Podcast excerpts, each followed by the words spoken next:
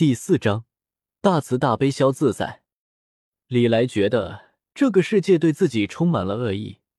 先是被本体装进炮筒里，一炮炸飞到了异世界，这也就罢了。到了异世界之后，还遭遇了变态，这运气真的是没谁了。因为小命危在旦夕，所以李来和这具身体的融合速度倒是加快了不少。片刻的功夫。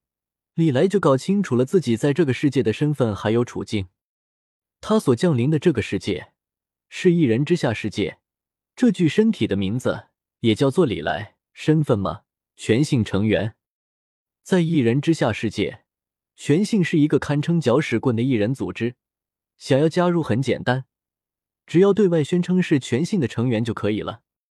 李来的原身就是这么加入的。那倒霉孩子是个没什么背景的先天艺人，因为和其他的艺人发生冲突，重伤了对方之后，被哪都通通缉，一气之下，直接宣布加入全性，就这样走上了不归路。